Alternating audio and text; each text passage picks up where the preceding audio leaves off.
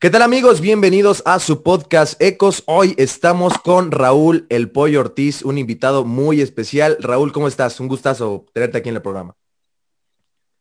¿Cómo estás, Alfredo? Fuerte abrazo a ti, a tu, audiencia y gracias por la, por la invitación, muy amable. Excelente. Bueno, pues comenzamos con un poquito de la, de la historia de, del pollo, como mejor lo conocen eh, en los medios de comunicación y todas las, todas las personas. Pollo, cuéntame un poquito acerca de tu infancia, cómo fue, si ya sabías desde, desde ese momento que te querías dedicar a los medios o hubo, hubo algo importante en tu infancia que te hizo decantarte por eso. Pues mira, la verdad es que desde chico mi vida siempre ha girado en torno a la pelota, ¿no? es la verdad. Llegaba temprano a la escuela para jugar antes de que empezaran las clases, eh, el recreo todo el tiempo jugando, me quedaba todavía una hora después o academias y demás. Todo el día era fútbol y llegar a mi casa a ver lo que me, lo que me encontrara, ¿no? Que no había tantas posibilidades como hay hoy de que tienes 40 mil cableras, el Roku, el internet para ver, pero bueno, lo que, lo que se podía veía eh, cuando era chico, mi mamá me llevó, eh, me llevaba durante un tiempo a una escuelita del, Necaxa, que después se convirtió del Atlas, o al ah, revés. Y pues me di cuenta de que, o sea, de que pues, jugaba bien, pero jugaba bien para, para el recreo, ¿no? Claro, hasta este, ahí. Eh, y bueno, finalmente, finalmente pues me di cuenta que, me di cuenta que lo mío no era jugar fútbol, aunque es el sueño de cada niño, ¿no? O de muchos niños en México y en el mundo, de quiero ser profesional. Eh, igual en la escuela era, era de los mejores eh, de mi salón, pero cuando llegaba la selección, pues sí era bueno, pero no era, o sea, era titular, pero no era, no era el mejor ni, de mi, ni, de mi selección. Entonces dije, bueno, pues la verdad, me gusta el fútbol, lo voy a seguir jugando toda la vida, pero no va por ahí. Y también me gustaban mucho los videojuegos, particularmente siempre jugué FIFA, eh, International Superstar Soccer y demás en, todas las consolas que, llegué a tener. Y pues ya era como que muy aburrido siempre escuchar al mismo y le, ponía mute hasta que empecé a narrar yo solito y me di cuenta que me gustaba. Eh, y bueno, siempre todo el mundo te dice que es un sueño guajiro, ¿no? Que no puedes llegar, que cómo consigues ese trabajo, que qué tienes que estudiar que tienes que conocer palancas, eh, pero bueno, al final de cuentas, eh, después de muchos años, acá estamos con 31 años, tres mundiales, Eurocopas, Juegos Olímpicos, de todo, y digo, bueno, pues sí se puede. Claro, sí, sí, sí, hay una, hay una manera, ¿no? De, hecho, estás muy metido en el mundo de los eSports, ¿no? Con, con Rodolfo Landeros y, su equipo de, con la Jun, ¿no? También visto. Bueno, él tiene, él, tanto Rodolfo como la Jun tienen su equipo 19 esports y les está yendo muy bien. Eh, yo no, yo no soy parte de la, de la, empresa. Yo más bien le doy sus clases al rodo de FIFA cuando necesita y lo, lo atiendo. Y tenemos un programa en Fox Deportes que se llama Gamers Elite, donde pues jugamos contra invitados y entre nosotros y demás. Pero así como metido en, el mundo de los gamers, la verdad no estoy. O sea, me gusta mucho jugar FIFA. Eh, de repente eh, matar, ya sabes, los de pistolitas y demás, pero no, yo soy, yo soy más fifero que otra cosa. Ok, perfecto. Bueno, eh, Pollo, y llega el momento de la, de la prepa antes de la universidad. ¿Ahí ya sabías que, querías dedicarte a los medios de comunicación o había, o había dudas en, ti?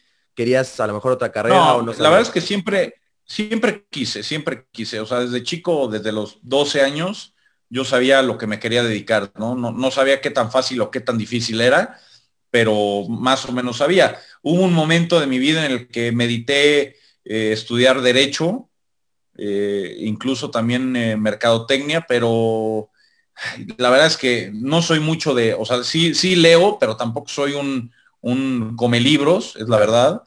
Y dije, no, en derecho voy a tener que estar leyendo 450 mil libros, leyes y la madre, entonces la verdad es que no, no, no, no me parecía divertido.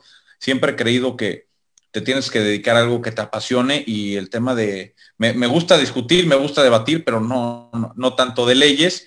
Eh, y la mercadotecnia me gustaba, pero lo tenía más como un plan B, ¿no? Dije, a ver, voy a estudiar comunicación y voy a ver ahí por dónde. Eh, me voy a especializar en radio y periodismo, pero voy a tomar ciertas eh, materias de, mercadotecnia, a ver si, si por ahí, pero no, la verdad es que desde que empecé la carrera, eh, tuve la oportunidad de meterme al concurso, lo gané y iba yo en segundo semestre, tercer semestre y ya estaba yo en Televisa. Entonces, eh, la verdad es que se me presentó, entre comillas, sencillo, ¿no? el entrar.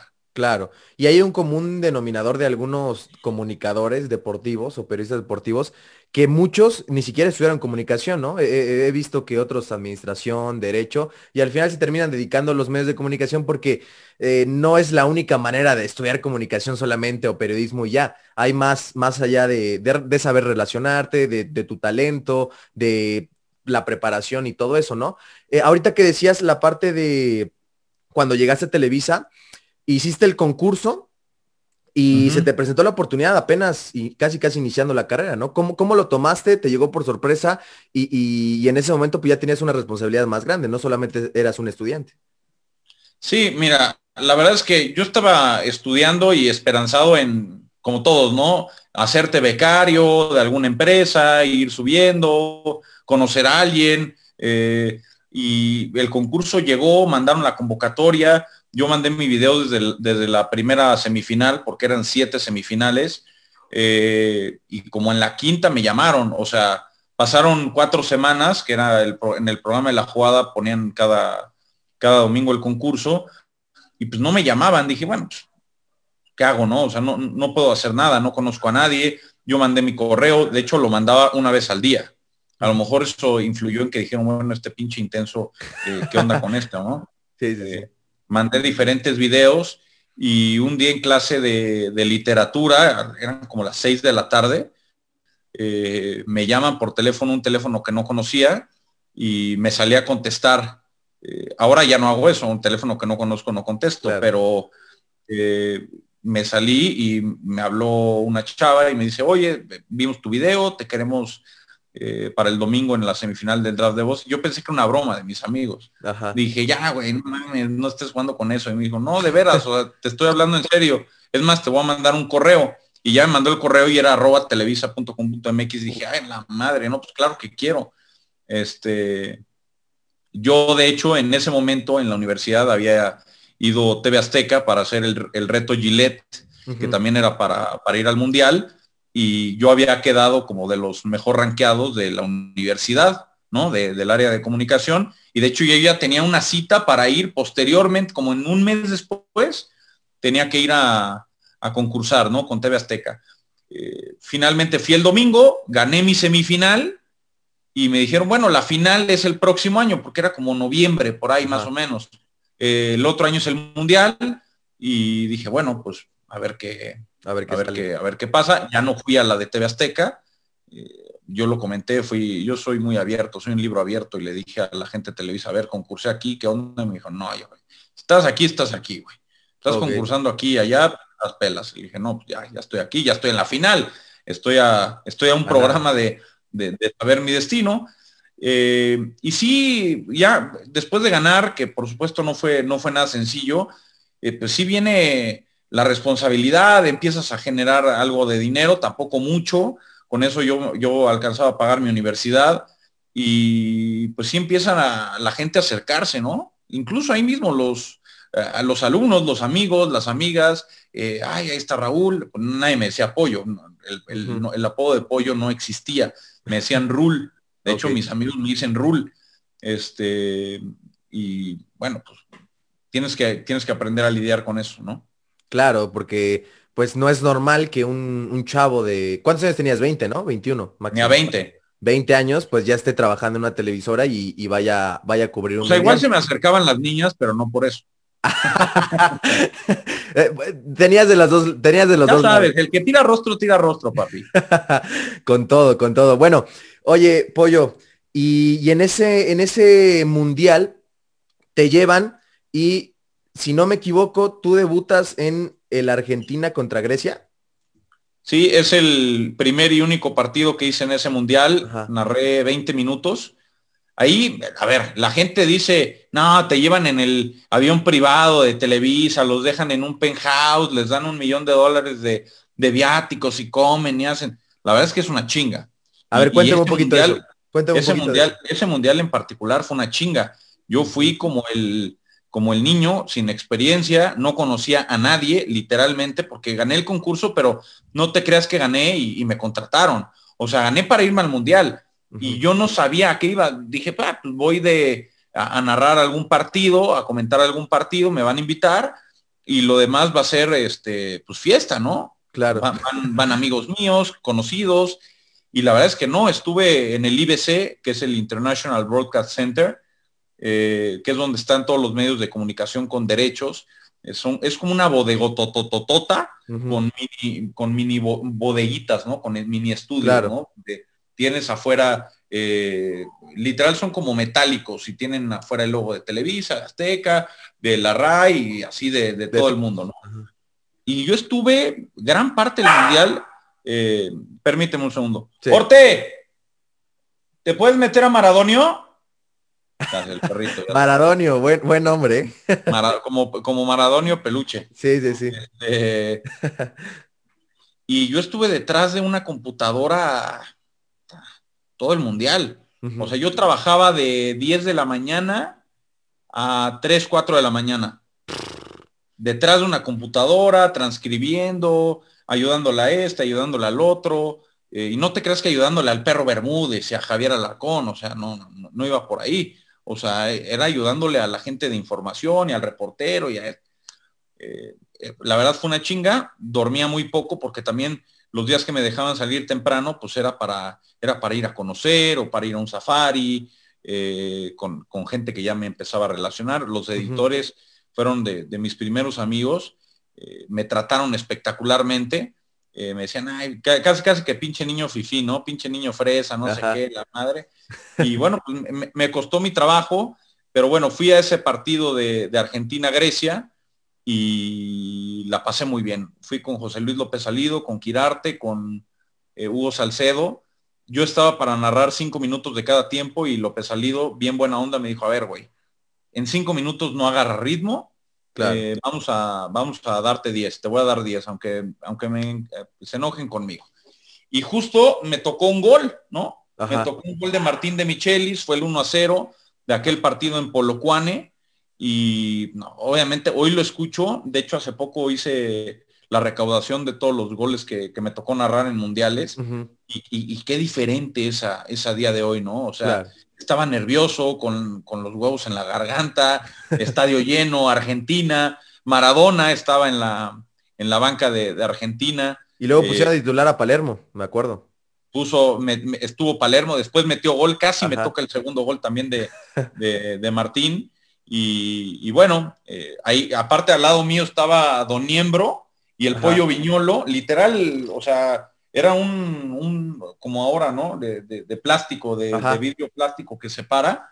Eh, y obviamente estaba nervioso, ¿no? Estaba con la crema innata de, los medios en un partido de Argentina y fue, fue espectacular. Después tuve una muy, muy breve participación en la final del Mundial, eh, no en el estadio, comentando con Arturo Bricio y con, y con Miguel Gurbitz la parte de la parte del final del partido, el postpartido y demás. Eh, pero la verdad es que fue un mundialazo. Yo me la pasé a todo dar, dormí muy poco, salí de fiesta cuando tocaba salir de fiesta. ¿Cómo era la eh, fiesta en, Ciudad, en Sudáfrica? ¿O, con quién te, con quién salías de fiesta? ¿O cómo era? Pues es que con, con, quien se animara, ¿no? O sea, entre reporteros, editores, comentaristas, eh, cuando alguien decía, oye, ¿quién quiere ir al casino? Y era un casino con, el techo que parecía de noche. Ah, puede estar, o sea, puede estar todo el día ahí, que obviamente no estábamos todo el día ahí, pero puede estar todo el día ahí y no sentías nunca que era de día, ¿no? Ok. Eh, ya desde la entrada te daban, te daban tus drinks cortesía de la casa. Eh, entonces, bueno, imagínate, la verdad es que estaba muy bien. había un antro ahí cerquita de Mandela Square, que era como el centro comercial de moda en, en Johannesburgo. Eh, y al final del Mundial ya me tomé unos días de vacaciones allá eh, con otros compañeros de, del trabajo. Nos fuimos a Ciudad del Cabo, preciosa, precioso lugar. Si no han ido, tienen que ir algún día cuando acabe la pandemia. Está caro llegar hasta allá, pero vale la pena. Y bueno, ya, la verdad es que imagínate, hay fotos con Zidane, con Figo, con Bianchi, Zanetti, o sea, sí, cierto. de 20 años que hace, que estaba estudiando la carrera y que no la veía venir, bueno, era, era la locura, ¿no? Incluso con, con los de Azteca, me acuerdo que veía yo salir a Inés Sainz, a, Luis García, a, Valdano, a Cristian, y decía, bueno, pues una foto, ¿no? Claro. ¿qué importa? O sea, yo no estoy ni contratado por Televisa, yo vine a ganar un premio, yo no estaba ni contratado. O sea, todos los personajes que yo veía en la tele, pues ya los estaba viendo ahí a mi lado, ¿no? Entonces, pues obviamente era una sensación muy linda. Sí, no, hombre, o sea, saber que hace unos meses o un año atrás tú estabas simplemente en las clases y después pues ya estabas directamente trabajando con los que veías en la televisión y a lo mejor eran tus, algunos de tus modelos a seguir, ¿no? Dentro del turismo deportivo. Entonces, se acaba esa experiencia en Sudáfrica, Pollo, y cuando regresas a México, tú no estabas 100% seguro que ibas a ser contratado por Televisa. ¿Cómo se da esa oportunidad? Bueno, yo no estaba contratado. De hecho, el, premio era ir, volvías y pues ya, ahora sí que a chingar a su madre, ¿no? Ajá. Pero creo que, creo que cumplí bien con el trabajo que me, que me tocó desempeñar. Por ahí de la segunda semana del Mundial, eh, pues me desesperé, ¿no? De estar en la computadora. Dije, pues es que estoy en Sudáfrica, gané un premio y me tienen como ratón de biblioteca aquí metido. Entonces hablé con Javier Alarcón y le dije, no seas mala onda, este, déjame ayudarte de alguna otra forma. Y eh, me puso con Gerardo Valtierra, al cual le mando un fuerte abrazo, ahorita está batallando con el, con el COVID. este, Gerardo Valtierra era el, jefe de reporteros y me dijo, bueno, te voy a mandar a reportear. Entonces me empezó a dar algunas notas, me tocó entrevistar a, a Goicochea, a Zamorano, a Oliver Kahn, eh, me tocó cubrir a la selección de Italia eh, casi te diría que la última semana antes del partido que contra los Eslovaquia, Eslovaquia este, donde tuve una anécdota muy cagada porque yo nunca había ido a una conferencia de prensa, ¿no? Entonces mi primera conferencia estaba Daniele De Rossi y Marcello Lippi, y ya sabes, periodistas de, todo el mundo en la, en la sala de prensa, y estaba el, el run run de que Daniele De Rossi iba a ir a jugar al Real Madrid por 50 millones. ¿No? Que iban a, sacar la pasta, eh, ya habían comprado a, Kaká, a Cristiano Ronaldo, a Benzema, a Osil. Era la, época Daniel de Rossi. Y nos dieron unos libros de prensa, la verdad, muy padres, muy bien hechos, donde te venía toda la información. Yo creo que el mejor área de prensa de todos es el, de, el de Italia. Y este, y en eso ya acaba la conferencia. Va saliendo Daniel de Rossi por mi costado, o sea, yo estaba en una esquina y como fan voy y le pongo el libro y que me lo firme. Saltó, todo mundo saltó encima de mí. Toda el área de seguridad de, Italia. Ajá. dijeron, no, ya me iban a quitar la acreditación del mundial, que esa ya no te la regresan, o sea, la perdiste y cagaste. Y se acabó. Y, yo, espérate, ¿por qué? No sé qué, la chingada. Entonces ya un, reportero de Fox Argentina me dijo, eh, tú eres nuevo, ¿no? Y le dije, sí me dijo, eso no lo puedes hacer. Y luego es mi primera conferencia de prensa. Entonces, este argentino también hablaba muy bien italiano y habló con la jefa de prensa de Italia. La verdad me hizo el paro, no me acuerdo cómo se llamaba el señor. Este, y le dijo, no, es su primera vez, no sean malos. Él no sabía. Este, les dije, a ver, les devuelvo el libro que me firmó, porque aparte, como vio que me firmó y Daniel Rossi como que les dijo, a ver, calma, tranquilo, se lo firmo. Sí, sí, sí. Este, ya sabes, los otros eh, periodistas pues, también querían que les firmara y se fue. Claro.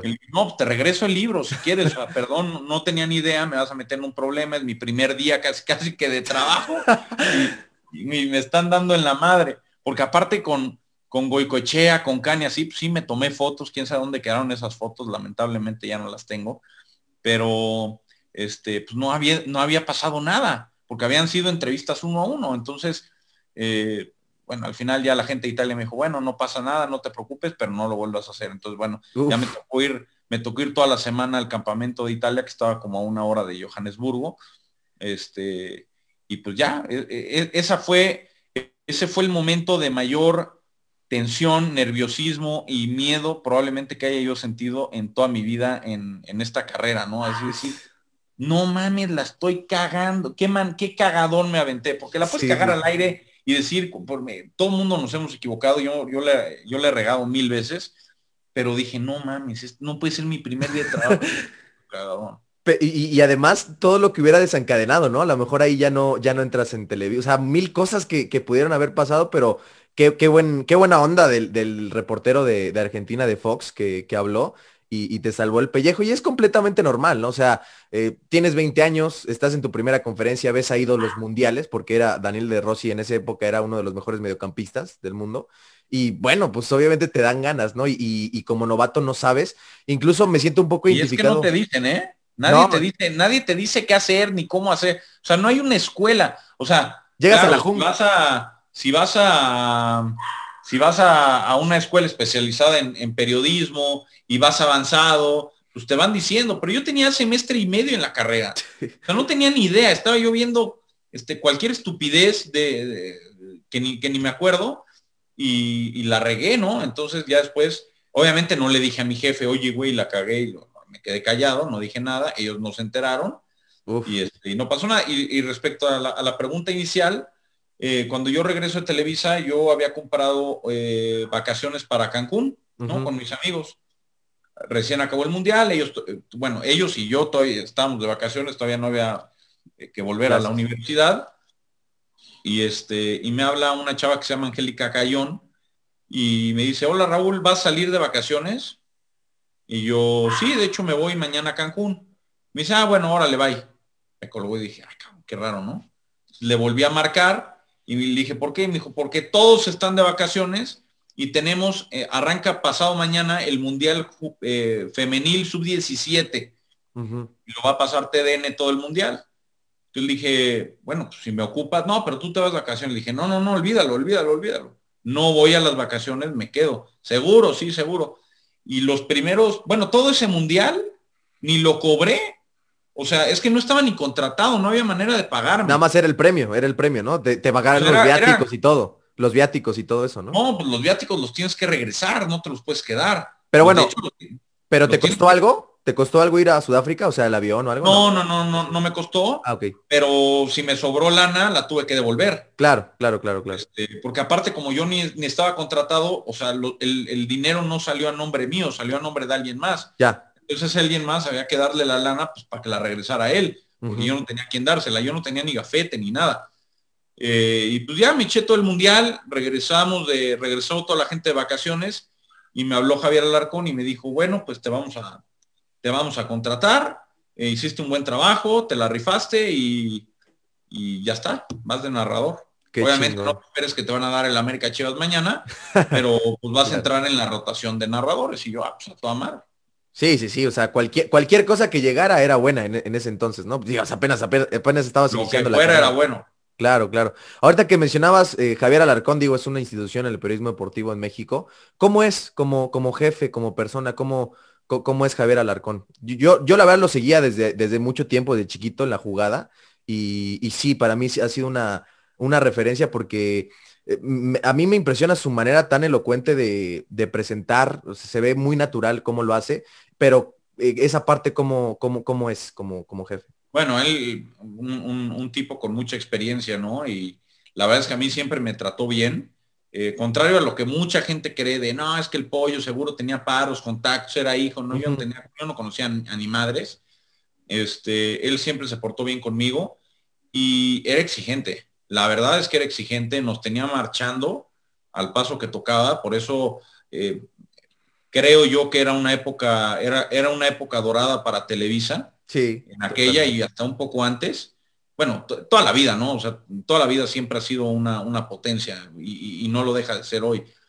Pero Javier nos tenía marchando y nos traía en chinga, pero era, era buena gente. Era exigente, pero era buena gente. Cuando lo cagabas te lo decía y cagadón que te ponía. ¿A ti alguna vez te, me acuerdo una vez que me iba, ¿ves que no me fui a Cancún? Bueno, un año después se volvieron a organizar mis cuates para ir en Semana Santa a Cancún y a mí me habían dado las transmisiones del Atlante con Gerardo Voltierra, con Marco Cancino y con Rafa Puente. Sí, me acuerdo, me acuerdo. Eh, hicieron equipos y a mí me tocó el Atlante. Eh, entonces coincidió que yo quería tomar vacaciones y jugaba el Atlante el sábado y yo me iba el lunes. O sea, yo me iba el lunes y hasta el otro sábado jugaba el Atlante. Ajá. Entonces, como un mes antes le dije, oye Javier, me pude de vacaciones, le mandé un correo. No me contestó. A la semana, otro correo. No me contestó. A la semana, otro correo. Y en eso que me marca. La Aide, que era la, asistente en paz descanse de, Javier, eh, me dice, Raúl, no sé qué hiciste, güey, pero está en llamas, cabrón. Está encabronado. Y yo, puta madre, ¿por qué? No le contestes, güey. No le digas nada. Tú nada más cállate. Tú dile que sí a todo, va. ¿Qué te pasa, güey? Si te quieres largar de vacaciones, lárgate, güey. Ya. Pero no vuelvas, güey. Pero no vuelvas. Ya no, ya, ya, ya estás fuera, güey. Yo sí, puta madre. Y aparte iba manejando, güey, me estacioné y dije, no mames. Otro cagadón, chingada madre. Bueno, de ese cagadón, que fue un miércoles, el jueves mandaban la programación con el partido que te tocaba. Pues me toca San Luis Cruz Azul. Que obviamente no me iba a ir de vacaciones. Después de ese cagadón, no, ya no. iba a ir. Y pues voy a San Luis. Siguiente fin de semana, Toluca Chivas. Siguiente fin de semana, este, San Luis América. Y siguiente fin de semana, Pumas no sé qué. Y siguiente fin de semana, Chivas. Todo en Canal 2, los mejores partidos. Yo dije, estamos todos locos, cabrón. O sea, me acaba de escupir casi, casi que ya estoy fuera y me da los mejores partidos cinco semanas, no, no, no, no sé qué. Total que nunca entendí, tampoco nunca le pregunté y nunca le preguntaré, pero, pero bueno, aprendí que... Eh, Había que sacrificar, ¿no? Al principio. Hay que sacrificar, no era nadie, no, no es que hoy lo sea, pero no estás para exigir, tampoco era una, una exigencia, una petición, era claro. un permiso vacacional como los que todo mundo pide, pero no era el momento, no era el momento y me, me, ayudó a entenderlo, ¿no? Que hay, no te puedes ir a medio torneo en Semana Santa, no hay bodas, no hay vacaciones de verano, eh, a veces no hay navidades, o sea, así pasa en este negocio y me ayudó a entenderlo. Sí, que, es muy poca gente luego comprende eso, ¿no? Te ve en la televisión o te ve cubriendo los partidos, pero no te ve que duermes cuatro horas, que tienes que preparar antes una semana un partido o lo que sea, que no tienes vacaciones, que no vas a la boda de tu hermana, no sé, mil cosas que pueden suceder y que eso la gente no lo ve, que al final de cuentas, pues eh, sí, obviamente eres un privilegiado por narrar esos partidos y por estar ahí, pero también hay algo que... que, hay la cosa, hay la parte buena y hay la parte mala, ¿no? Y la gente cree que nada más hay la parte buena. Y, hay sacrificios que uno tiene que hacer y, ay, ¿qué importa si no vas a la boda de tu mejor amigo? Pues es mi mejor amigo, cabrón. Quiero ir, güey. ¿Tú crees que me importa más el San Luis Cholos, güey, que la boda de mi mejor amigo? Pues claramente no.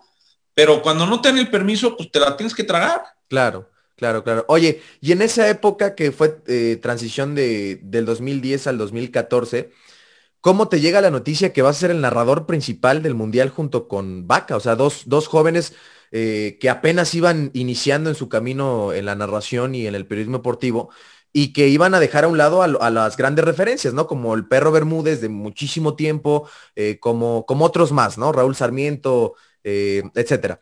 ¿Cómo te llega esa noticia? ¿Cómo la tomas? Y dices, bueno, ya es una responsabilidad muy cañona porque aparte sabíamos de la competencia, ¿no? Martinoli y todos, todos estos de, de TV Azteca. ¿Cómo, lo tomas? O sea, realmente, ¿cómo, cómo fue ese proceso?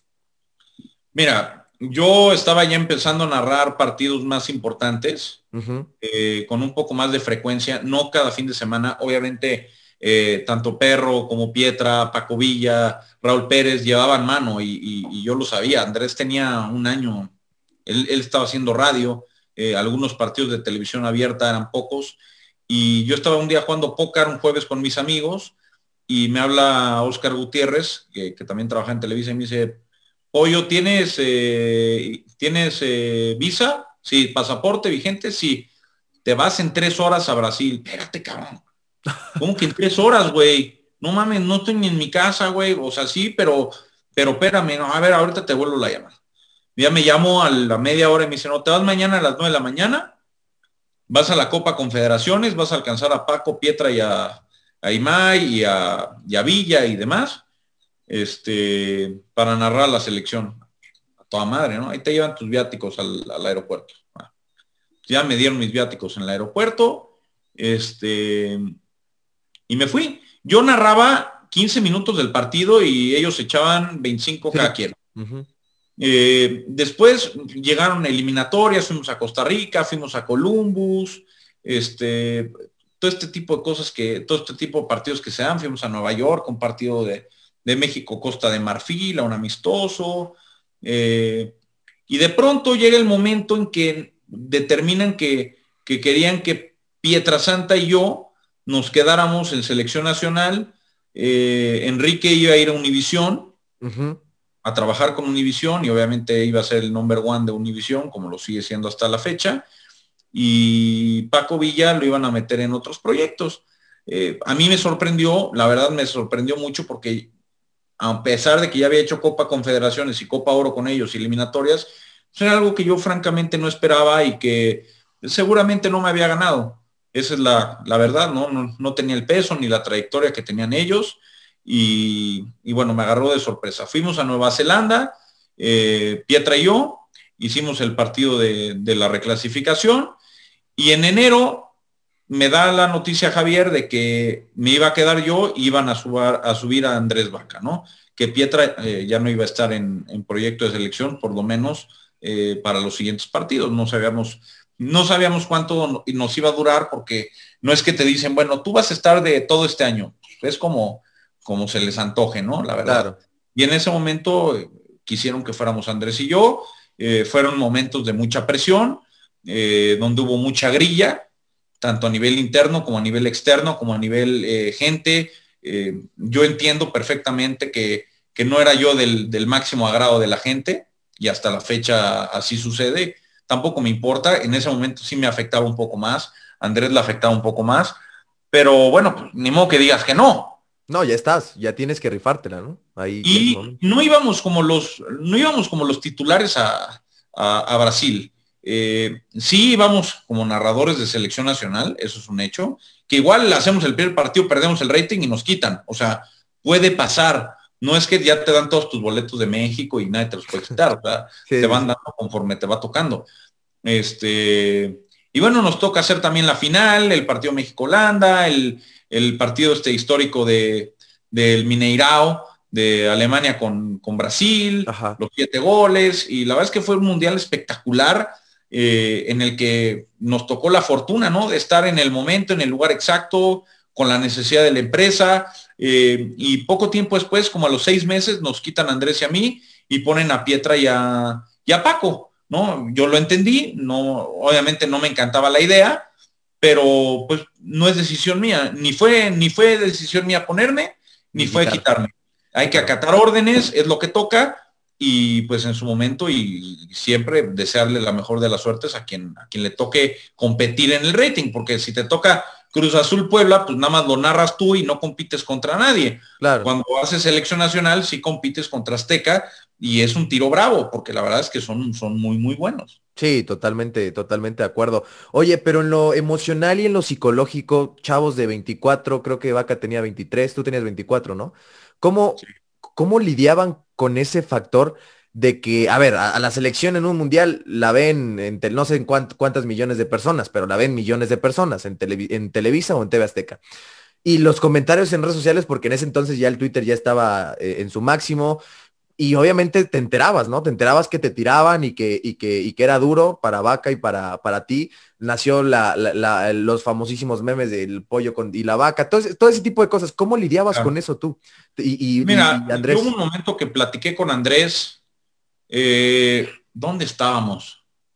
Estábamos, creo que en Chicago, fue la primera parada de la selección para ir al Mundial. Ves que hacen una gira previa, o Portugal, no, contra quién más hubo este, y le dije, a ver, güey, ya, ya estamos aquí, ya nos mandaron, ya chingue su madre. O sea, lo que diga o no diga la gente en redes, no nos debe de afectar ni para bien ni para mal. Porque así como había muchos que decían, no, pinche vaca y pollo, no sé qué, la madre, pues también había gente a la que sí le gustaba. Y tan era así que los ratings estaban bien peleados y muchos se ganaron. De hecho, el mundial se ganó. Y no por, no por Andrés y por mí, se ganó porque la, el músculo de la empresa era, muy fuerte y fue muy fuerte y todos hicieron un gran trabajo. Y no digo que Azteca no lo hiciera, por supuesto que hizo un gran trabajo también. Pero bueno, al final la gente elige y nos eligió a nosotros como empresa, ¿no? Eh, yo le dije a Andrés, ya, güey, vale madre, si, si te mientan tu madre en Twitter a ti o a mí o nos dicen de, nuestra mamá, vale madre, güey. O sea, ellos no van a cambiar lo que estamos haciendo. Total. No te tiene que afectar, no me tiene que afectar. Porque hubo un momento en el que sí dices, puta, pues, ¿qué pedo? O sea, todo es malo. O sea, todo es malo y la gente te bombardea, la gente, la gente es cruel, es mierda. mucha gente es cruel y mierda y te, te tiran y eres una mierda y nada, nada, nada. Dije, ya, güey, ¿sabes qué? No lo voy a leer. Voy a leer mi timeline, o sea, el que, de los güeyes que yo sigo, pero no voy a leer los comentarios, güey. Porque sé que si me clavo, me voy a enganchar, le voy a contestar, me voy a encabronar, hasta que aprendes a lidiar con, con eso, ¿no? Que es parte de, de la presión. Estás en la empresa número uno, transmitiendo los partidos más importantes y pues eventualmente va a haber gente a la que le va a molestar, tanto a nivel interno como externo, como a la, banda, como a otros periodistas. Eh, y, bueno, pues cada quien tiene su historia. Hay gente que lleva 30 años y no ha podido, y hay gente que llevaba uno y sí pudo, y pues, pues así toca, ¿no? Cada quien tiene un camino diferente. Sí, sí, sí, y, sí, y sí es duro para, para chavos como ustedes, pero creo que eso también les forjó mucho y les dio piel de cocodrilo para lo que vendría, ¿no? O sea, para, para pues quitarse esa, esa presión y decir, bueno, pues la gente va a hablar, hagas bien o hagas mal, incluso de Martinoli también hablan, aunque es un, es un excelente narrador, también hablan para bien y para mal. Y, pues van a hablar, la gente siempre va a hablar, y más ahorita en redes sociales, ¿no? Más ahorita que, está la exposición en redes sociales, puta, te, te, chingan duro, es la realidad. Sí, no, y la gente te empieza a hacer comparaciones absurdas, a ver, eh, ah, es que, eh, Martinoli es mejor que tú, pues sí, güey, pues, ¿qué, quieres que te diga? Cristian lleva 20 años en el negocio. ¿Qué quieres que te diga? Y Cristian es hoy a lo mejor el narrador, el mejor narrador de, México y de, y de, y de Estados Unidos también. O sea, ¿qué, te digo? Pues sí, sí lo es. Y no hay, y, la competencia siempre va a ser sana, ¿eh? Y la admiración también. Eh, yo tanto lo admiro a él como a Luis, como a Warrior, como a todos ellos, como admiro a los de mi, a los de mi equipo y en Fox, como admiro a muchos, ¿no? Al final, con tantos partidos, tantas plataformas, tantas competencias, eh, es inevitable que haya competencia entre, entre nosotros, pero yo nunca ni le tiré, ni le tiraré, ni le he tirado a nadie que sea de mi negocio. Entre gitanos no, nos leemos la mano. Eh, creo que ellos lo han hecho de, la misma manera, la mayoría de mis compañeros. Eh, y bueno, ya, ya está. Y, también es tratar de, aprender, ¿no? O sea, de, sacar cosas positivas de ellos, eh, tanto en lo personal como en lo profesional. O sea, e, esa, esa rivalidad es creada por la audiencia, no por ustedes. Al final de cuentas, este es Claro, yo veo a, yo veo a Luis y veo a Cristian y veo a, a, Palomo, veo a Alex Blanco, veo al Paco Villa o al perro, lo que sea, y los saludo, ¿no? Con mucho gusto. De unos soy amigo, de otros no soy amigo, porque no, no, no he tenido relación nunca pero siempre hay un, hay un respeto, ¿no? Creo que la mayoría de los colegas eh, se, manejan, se manejan de esa manera. Sí, sí, sí. Oye, Pollo, ya termina el Mundial de, Brasil, fue una, una, excelente experiencia profesional para ti. Y de ahí, ¿qué viene antes de, que salieras de Televisa? Seguías, seguías siendo, seguías teniendo partidos bastante, bastante importantes, ¿no? Dentro de la empresa. Sí, la verdad es que siempre me dieron, siempre me dieron buenos partidos, no me puedo quejar, me trataron excelente. Eh, tuve, después de, ese Mundial de Brasil, un par de años no hice selección, otro par de años sí lo hice, junto con Raúl Pérez, eh, hacia clásicos, Cruz Azul, Pumas, eh, Eurocopa y demás, todo lo que se venía presentando, y siempre me fue bien. Fui a Rusia, ya no fui en el papel en el que había ido en, en, Brasil, pero tampoco en el papel en el que había ido en Sudáfrica. Iba en un papel intermedio, narré hasta octavos de final, me quedé octavos, me quedé cuarto, semifinal y final, me regalaron boleto para la semifinal, me regalaron boleto para la final, ahí estuve en Lushniki, eh, la verdad se portaron muy bien y en 2019 ellos eh, toman la determinación de dejar de contar con, con un grupo de personas en el que yo formaba parte de ese grupo y, ya, ¿no? Nos dimos la mano, gracias por todo y ahí se ven. ¿Cómo, cómo tomaste esa, ese momento de tu vida? O sea, ¿cómo, ¿cómo fue en lo personal? ¿Cómo te sentiste respecto a eso? A lo mejor, no sé, inseguro de tu futuro o teniendo ya más seguridad de saber que tu trabajo ya era respaldado por casi más, más de ocho años y que podrías agarrar eh, un espacio en alguna otra empresa importante. Pues un poco, de los, un poco de los dos. La verdad es que me agarró de sorpresa porque un personaje me dijo, que no, no, es conocido y no lo voy a decir, dijo, no, tú tranquilo, güey, tú, tú ya estás, o sea, tú estás en el proyecto, no te pongas nervioso, todo bien, ¿no? Eh, yo me casé, me fui de luna de miel, regresé, trabajé un mes y, y cuello. Entonces, obviamente, imagínate, recién casado, sin chamba, habían muchos compañeros que en, años anteriores habían salido de la empresa eh, y no por propio pie, como, como Gurbitz, como, como Imai, el propio eh, Alberto Lati, Vanessa Pencoten. Eh, a ver, ellos salieron porque tomaron la decisión de salir, tenían ofertas y decidieron salir, pero no fue mi caso, ¿no? Yo, yo no salí de esa manera. Entonces, sabía que tenía un respaldo mediático de, ocho años atrás, con experiencia, pero pues nada te garantiza que vas a tener chamba, ¿no? Obviamente sí estaba nervioso, pero el nervio me duró dos semanas. Dos semanas después ya estaba yo arreglado. Con Fox Deportes, ¿no? En, en Estados Unidos. Es correcto. Y, también estuviste en, ay, se me fue el nombre, Radio, Radio Centro. De Radio Centro, sí, Radio Centro. Fuiste, a la, fuiste a la final, ¿no? De la Champions, me acuerdo. a la final de la Champions, es un proyecto de, radio, por supuesto, con Enrique Beas, que me invitó a trabajar con él antes de mi salida a Televisa. Eh, y bueno, ya estaba trabajando yo con él, me dio unos cuatro o cinco meses de, de aire, un poquito, sobre todo a nivel económico, porque no estaba percibiendo yo lana de, otro lado. Y bueno, ya después eh, yo entré, a, pesar de que dos semanas después de que me, de que me corrieron, firmé, pues no recibía lana, porque mi contrato era a partir de julio. Claro. Entonces hasta julio yo recibía lana, entonces ya sabes, era todo un tema. ¿Y qué hiciste en ese tiempo? Administrar, administrar tus ahorros, todo, todo ese tipo de pues Sí, pues eh, ahora sí que estirar los pesos, porque tampoco, también la gente dice, no, estos güeyes ganan millones y no, man, viven en, viven en el Pedregal como acá, pues bueno, a lo mejor alguien vivirá en el Pedregal porque lleva 30 años trabajando y le ha ido toda su vida toda madre, pero los que vamos empezando o los que tenemos poco tiempo, digamos, eh, pues sí nos, nos, nos cuesta más, ¿no? Y quedarte sin chamba cuatro meses, sin tu ingreso fuerte, pues sí, sí te pega. Sí, hay que, hay que quitar el mito ese de que los comunicadores deportivos por estar en la televisión ganan súper bien. Digo, tampoco es que les vaya mal, pero no es que puedan decir, ah, pues yo ya me quedo sin trabajar un año y voy a vivir a gusto. No, la realidad es que no. Claro, no, pues es que creen que ganas millones al mes y que patrocinios y no, pues ahora sí que... Eh, Muy poco. Eh, esa no es la realidad solamente los que llevan años en, este negocio son los que... Sí, son pocos, son pocos, la verdad. pocos. ¿Y cómo, estás ahorita, Pollo? ¿Cómo, cómo, cómo estás en Fox Deportes? ¿Cómo, ¿Cómo lo estás viviendo esta nueva etapa en tu vida profesional? Pues la verdad es que estoy muy contento. Me recibieron muy bien. Eh, Orlando Silver era, era, mi jefe cuando, cuando me contrataron y la verdad es que se portó 10 puntos. Eh, tanto John Laguna, Rodolfo Landeros, Mariano Trujillo, Claudio Suárez, se portaron poca madre conmigo todos, ¿no? No quiero eh, evitar algún nombre que por ahí se me vaya, pero me recibieron muy bien, un lugar sin grilla, con buena onda, cómo vamos a comer, vamos aquí, vamos allá. No hay la competencia de puta, es que este güey le tocó este partido y a mí este otro. En Televisa se pasaba, ¿no? De puta madre, no me tocó el América, me tocó el de los tecos, güey, puta madre, ¿por qué a mí el de tecos? Te pagan lo mismo, ¿eh? Sí, sí, sí. Me pagaban igual si hacía yo al Real Madrid-Liverpool. Es el, el famosísimo ego, ¿no? De que tienen los... La Exacto, ese, es, es, que también juega el ego, ¿no?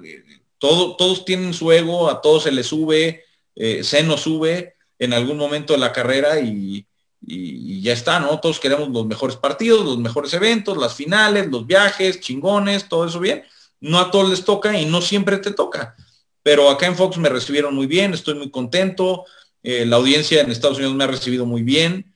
Eh, creo que también me hacía falta un, cambio ¿no? de aires, ¿no? La audiencia en Estados Unidos no me escuchaba en México, pero ahora sí me escuchan y, ha, sido, ha sido un poco diferente. También he madurado y he entrado también muy bien en el mood que ellos ya tenían, ¿no? Que es un mood eh, no tan serio, es, echan desmadre en la transmisión, cuando hay que ponerse serio se ponen serios, hay debate, siempre sano, no hay, no es de que debates y te vas a corte y te mientas la madre. Digo, acá en Televisa tampoco pasaba, pero seguro hay otras empresas en las que sí se calientan y se dicen de todo y se escriben. Acá la verdad es que hay un, hay un muy buen rollo.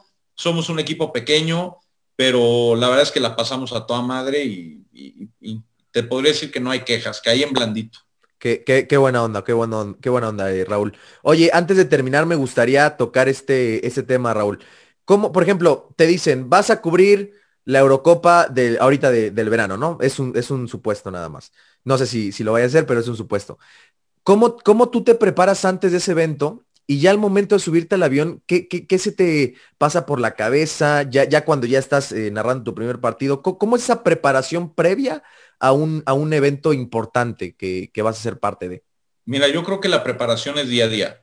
O sea, suena cliché, pero es la neta. O sea, yo, mi esposa me de repente se encabrona porque veo todos los partidos. Todos los partidos es todo lo que pueda, todo. ¿No? O sea, hace rato tenía eh, la pantalla dividida y la compu viendo tres partidos de Europa League. Obviamente no me conozco a todos los jugadores de todos los equipos con suplentes, nombres, apellidos. No, no funciona de esa manera. Hay, hay quien sí se lo sabe. Yo no. Creo que, creo que sé bastante, pero, o bueno, me refiero de nombres y de equipos y de historia y demás. Pero bueno, siempre, siempre te puedes equivocar. Pero si me dices, ¿cómo te preparas para la, Eurocopa, Copa América y demás? Pues me preparo igual, ¿no? O sea, yo veo todos los partidos que pueda, veo Liga Española, Italiana, Bundesliga, eh, veo Liga 1 de Francia, Eredivisie cuando, cuando se me antoja algún partido, la Premier, la Liga Mexicana, veo todos los partidos. En la medida que tú te quieras dedicar a esto y veas más, pues más vas a retener, ¿no? Obviamente si me preguntas cuál es el 11 del Ajax, no te lo voy a saber decir, pero sí te voy a decir que Haller es la contratación más cara en la historia del equipo, que tiene a Tadic, que tiene a Neres, que a Haller no lo, no lo metieron en la lista de la Europa League por un error administrativo.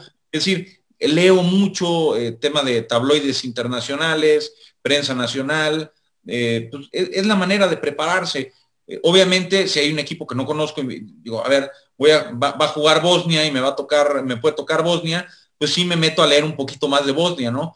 ¿Qué jugadores hay? ¿Qué posiciones hay? Hoy hay muchas aplicaciones que te ayudan en ese sentido y sí trato de empaparme más si me preguntas, oye, ¿qué, qué tanto, qué, tanto le estudias a Francia? No le estudio tanto a Francia, porque a Francia ya me lo conozco, a España ya me lo conozco, a Inglaterra ya me lo conozco, pero donde llegue Irlanda del Norte, bueno, pues entonces, eh, hay equipos y hay países y hay partidos que requieren una, una mayor preparación. La subida al avión es preciosa, cuando llegas al aeropuerto ves a la banda y dices, no mames, ya nos vamos, güey. Creen que nos mandan en primera, no, güey, no, no se crean, ¿eh? Nos mandan en Perrier, nos mandan en Perrier y en medio, pinche vuelo de 15 horas en medio, cabrón. Este, pero pues es a toda madre porque vas, conoces, comes en la sobremesa, desayunas, comes, cenas fútbol, duermes fútbol, eh, ves a otros compañeros de otras televisoras, compartes, ves a tus ídolos, de repente te toca, nos tocó en, en Sudáfrica, perdón, en Brasil, que estábamos comiendo y en la mesa al lado, Edgar Davids y Ruth Van Nistelrooy. Imagínate, estoy en un restaurante y literal en la mesa al lado están dos figuras, nadie les tira un pedo, al final ya te tomas la foto, le dices, oye, me regalas una foto así, no sé qué. Este, son, son eh, experiencias preciosas. Eh, yo las guardo con, con, con, mucho orgullo, porque a ver, no es que me quiera agrandar, para nada me agrando, pero a ver, güey, tengo 31 años, hice tres mundiales, Eurocopas, Copa América, Copa Oro, Selección Nacional. Ahora estoy trabajando para una gran empresa en Estados Unidos. A ver, tengo que estar orgulloso, ¿no? Orgulloso de lo que he hecho, eh, orgulloso de haber saltado varias piedras en el camino y aprendiendo también de las que me tiraron, porque tú crees que el que me corrieran, tú crees que me valió madre, claro que no, pues tuve, me pegó cabrón y, y que, y que, y no pasar de octavos de final en el mundial pasado me pegó cabrón y cuando no me tocaba una final decía, puta madre, le tocó ese güey la final y a mí no, yo la estoy viendo por la tele. Pues claro que te pega, pero tienes que aprender que no te puede tocar todo y que no eres el mejor. A lo mejor la audiencia puede decir, no, el pollo es muy malo. Mientras yo a mi jefe le parezca el mejor, chingar su madre. Claro. Te caigo bien, si te caigo, si te caigo bien, gracias. Si te caigo mal, qué pena. Eso es lo que, esa es la filosofía con la que he aprendido. Sí, sí, sí, totalmente. Es, esa parte que mencionabas de sentirse orgullosa de los, de los logros que, que, uno tiene, yo también considero que es muy importante, sea grande o pequeño logro, porque es la única forma que tienes de estimar tu trabajo. Si no lo estimas tú, ¿quién más lo va a estimar, no? Entonces, eh, creo que es un, un, buen aprendizaje y, Pollo, darte las gracias, darte las gracias por, por todas esas experiencias que nos compartes. Estoy seguro que les van a servir muchísimo a, mucha, a muchas personas de mi audiencia y, y, muy chingón, muy chingón todo lo que comentas y agradecerte, Pollo. Muchas gracias. No, hombre, a ti y, y decirle a la gente que se quiere dedicar a esto, pues que luche por sus sueños, ¿no? O sea, al final el no ya lo tienes, tienes que buscar el sí hay que aprender hasta cuándo, hasta dónde, porque no es una, no es que llegas a Televisa, TV Azteca, ESPN, Fox y Telemundo y la madre y llegas y luego lo te ponen. No. O sea, tienes que picar un chingo de piedra y a veces vas a hacer cosas que no te tocan o que no sabes o que no querías y te tocó y te chingaste. Claro. ¿No? Y bueno, hoy afortunadamente creo, a diferencia de, de hace muchos años, creo que hay una facilidad para contactar, ¿no? A las grandes empresas. Hoy es más fácil pedir una chamba, que te vean, grabarte, o sea, esta plática que estamos teniendo, pues hace 15 años no se podía. Hace, hace seis o hace cinco incluso. Seis años no se podía, entonces ahora se puede, qué bueno que se puede. Y estamos en una etapa, estamos en una etapa complicada, el medio está cambiando, cada vez hay más de, gente de YouTube, de podcast, que hacen Instagram Live, que hacen Facebook Live, que en Twitter se tratan de hacer virales. Eh, no se trata de hacerse viral por hacerse viral, ¿eh? no. no se trata de decir, a ver, si tienes, un, si tienes algo que decir, si eres una cuenta de broma, pues eres una cuenta de broma. Pero si tienes algo que decir y tienes argumentos, pues ahí están mis argumentos, ¿eh? Ah, que puede que los tuyos sean más fuertes o que sean iguales, está bien. Pero al final, eh, creo que parte de esta profesión se basa en, objetividad. Y la gente dice, no, este güey le va a la América, siempre está mamando a la América. Sí, a ver, la neta sí. La neta sí, de repente se me sale lo americanista y lo he pagado y a veces otras me ha beneficiado. Pero cuando se trata de narrar y de comentar en serio, no hay, no hay colores. No hay colores. No, digo, si te toca narrar la selección y te chinga Holanda, pues sí, echa la lágrima. Y luego te cuento cómo estamos llorando vaca y yo con Cuauhtémoc Blanco al lado. No chillen, cabrón. ¿Cómo no chillen, güey? Ya estábamos en cuartos de final, y nos iba a tocar a nosotros narrarlo, cabrón. Por primera vez, güey, ¿en cuántos años, chingado? A ver, platícame de esa, de, esa, de esa historia del, no era penal y ese partido con Holanda. La neta, la neta se, me fue por completo eh, comentártela, pero, pero estaría muy chido que, la compartieras para la audiencia. Pues pasó lo que pasó, ¿no? Eh, veíamos eh, la teníamos cerca, pero veíamos que Holanda nos apretaba, eh, nos volteamos a ver, estábamos en, el, palquito, Cuauhtémoc, Vaca y yo, en otro palco estaban Alarcón, Gurbitz, bueno, Gurbitz estaba en la cancha, Toño Valdés estaba en otro palco, igual en la transmisión, y decíamos, güey, es más, me acuerdo que un momento, ¿te acuerdas que hay un momento de rehidratación? Sí, sí, sí. Fortaleza hace un calor de la chingada, o sea, no mames, qué calor hacía, sudabas y sudaba, y aparte nosotros de, de, polo se te pegaba todo, era horrible, la verdad. Eh, y en ese momento empiezan a hablar Alarcón y Gurvich y demás, y voltó con Vaca y le digo, güey, no mames, estamos a 10 minutos, güey. Historia, era historia. Estamos a 15 minutos de, de, chingarnos a Holanda, de llegar a cuartos de final. Venía Costa Rica o Grecia, decías, güey, no mames, ahora sí, güey, por fin.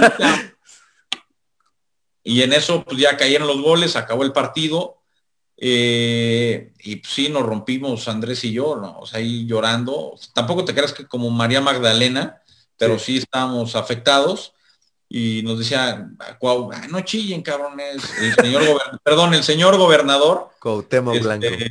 No chillen, cabrones, no man, no sé qué, fútbol. Eh, sí, le dije, ¿qué no lloraste contra Alemania, güey? ¿No lloraste cuando no fuiste al mundial? ¿No lloraste cuando te eliminó Argentina el mundial pasado? Pues claro que, pues claro que te pega, o sea, no nada más les pega todo. Y veías a los mexicanos en Fortaleza y decías, puta madre, es que se te pega, ¿no? O sea, ves a, ves a cinco mil güeyes chillar y quieres chillar también, cabrón. Claro, claro, claro. Eso no, no, lo y, y, te voy a contar otra. fíjate.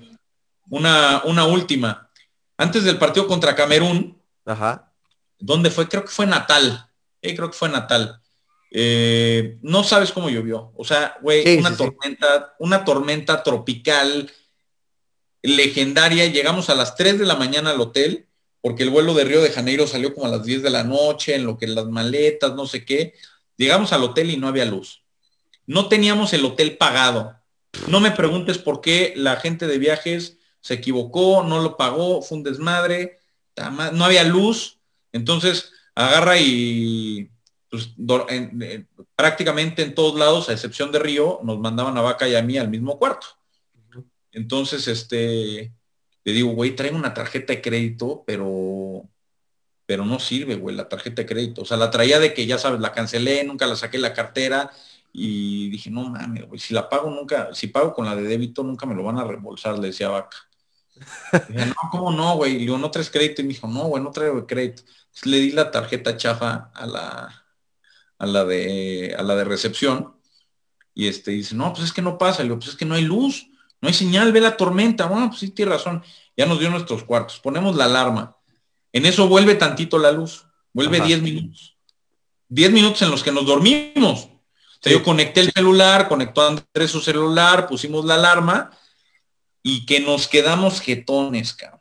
Nos íbamos con Gurbits. Cuando nos levantamos, prendemos el celular, que se había quedado sin batería, ya había luz a las 7 de la mañana, o bueno, a las 9 de la mañana, 400 mensajes de Gurbits diciéndonos hasta de lo que nos íbamos a morir. No mamen, güey, es que pedo, ¿dónde están? Ya me voy, ven, a chinga su madre, no mamen. llegamos a la, llegamos, agarramos un taxi, vamos al estadio, pero había barricadas, porque la gente en Brasil estaba haciendo barricadas, porque este, el gobierno, tenían broncas ahí, no sé qué.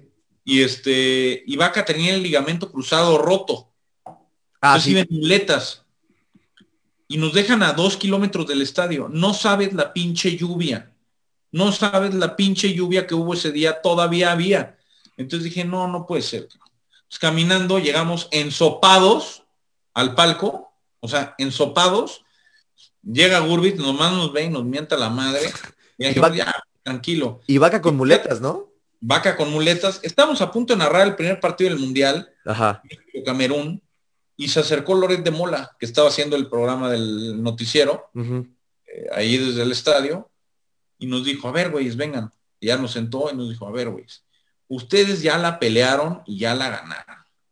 Ya llegaron hasta donde están, disfrútenla. No se preocupen por lo que diga la gente, por lo que le digan compañeros de los medios, ni por sus miedos. Ya están aquí, nadie los va a quitar. Disfrútenlo. Es el consejo que yo les puedo dar. La verdad es que es un consejo que siempre se me va a quedar grabado. Eh, de las pocas veces que, hablé con Loret en, cuando estuve en Televisa, la verdad es que nunca coincidíamos, el de noticieros y yo de deportes, pero siempre se me va a quedar grabado lo buena onda que fue Loret, ¿no? Porque veía dos chavos de 24, 23 años, ensopados, llegamos tarde, el partido de la selección, el primer partido, este, obviamente sí estábamos algo nerviosos, la verdad es que fue una, fue una bonita plática y, siempre se me va a quedar grabado. Sí, y más de una, de una persona como él, ¿no? Que, tiene todas las tablas en, televisión y en noticias y, todo eso, ¿no? Entonces, la, neta, qué, buena experiencia. Y, pues, Pollo, muchísimas gracias, de verdad, muchas, muchas, muchas gracias. Y, y síguela rompiendo en, en toda tu carrera profesional. No, hombre, pues gracias a ti, a tu audiencia y arriba la América, no hay de otra. arriba la América, yo también lo voy a la América, así que eh, te sigo en esa. Amigos, esto fueron los ecos de Raúl El Pollo Ortiz. Nos vemos la próxima semana con otro capítulo más de su podcast Ecos. Hasta la próxima.